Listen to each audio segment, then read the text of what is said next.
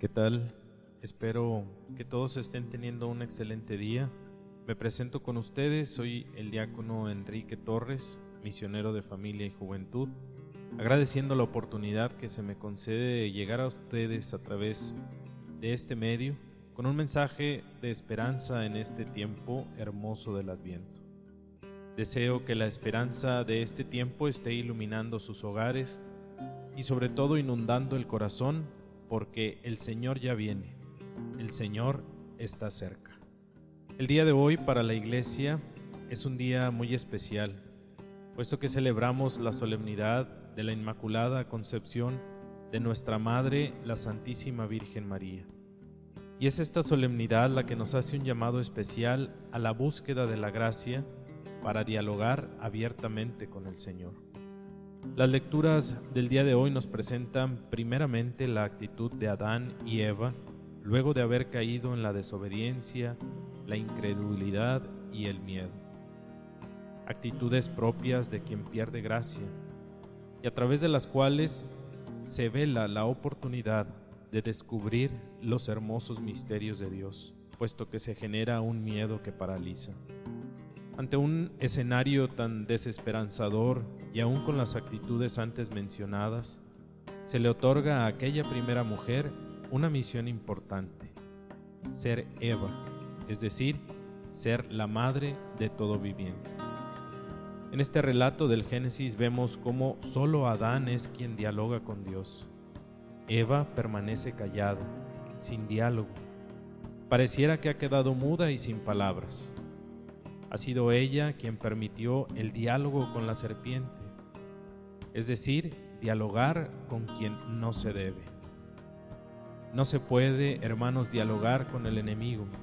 Hay que cuidarnos de él, puesto que siempre tiene una estrategia para apartarnos de la gracia. La Virgen María en el hermoso relato de la Anunciación contrasta la postura de la mujer llamada a una gran misión. Ella sí permite el diálogo con Dios. Ella reconoce con quién debe dialogar y establece esta comunicación para asumir un plan divino. Da una respuesta contraria a la de Eva.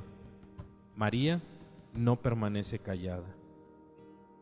Cuando la reacción de Eva, como lo menciona Adán, ha sido de miedo, la de María fue de temor de Dios, de un deseo inmenso de no fallar.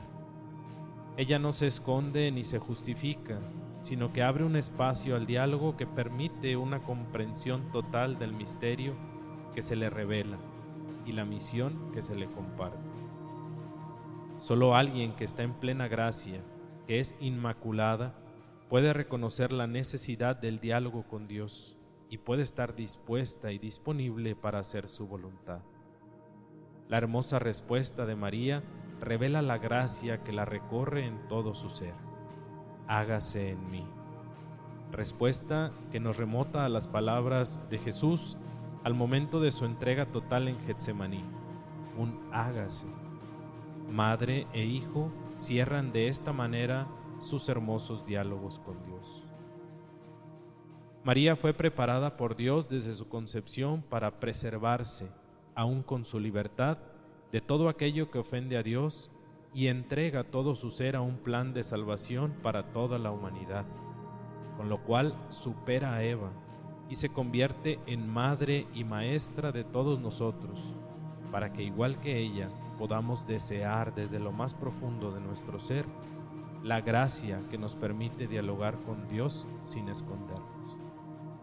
La invitación del día de hoy con este sagrado misterio y solemnidad es saber dialogar con Dios, buscar el día de hoy el tiempo y el espacio para poder hacerlo, buscar en la medida de lo posible el sacramento de la reconciliación que otorga la gracia que abunda en María y nos prepara a la profunda relación con Dios. Buscar en todos nuestros actos y actitudes la pureza, para que el Señor, que ya viene, pueda residir en nosotros. Que este hermoso misterio de la Inmaculada Concepción nos invite de igual manera a la relación con nuestra Madre María, para que con la ayuda de su gracia y de su auxilio nos muestre cómo descubrir los grandes misterios sin miedo y con valentía para hacer una entrega total a Dios que ya está cerca y decirle con sus mismas palabras, hágase en mí. Que tengan todos un excelente día. Dios los bendiga.